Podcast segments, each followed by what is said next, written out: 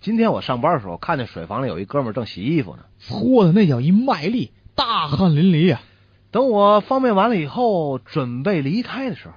哎，发现那哥们儿已经转战到另一个盆里了，同样跟那搓搓搓搓，很卖力啊。当时老陆就把他当了偶像了。我这心想啊，一下子给洗两盆衣服，够狠！刚想上前表扬两句，他哭丧着脸对我说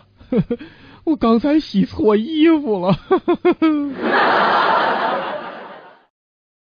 中国队亚洲杯第二，伊拉克队奥运会第四，新加坡队老虎杯第一。哇塞，这个组绝对是世界足球史上少见的死亡之组，：“在中国队的比赛当中，进攻基本靠走，传球基本靠炒，停球基本靠手，过人基本靠吼，防守基本靠搂，射门基本没有。吓得门将直抖。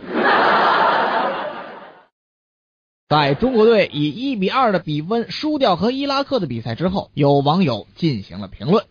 这个世界上能给伊拉克人民带来快乐的，大概只有中国足球了吧？人家巴勒斯坦球员踢完球，该上班的上班，该回家看孩子看孩子，踢球那是人家的副业。人家伊拉克球员踢完球，该钻防空洞的钻防空洞，该人体炸弹的接着人体炸弹，踢球那是人家的副业。咱中国球员踢完球，该嗑药的就嗑药，该洗澡洗澡，踢球嘿也是咱副业。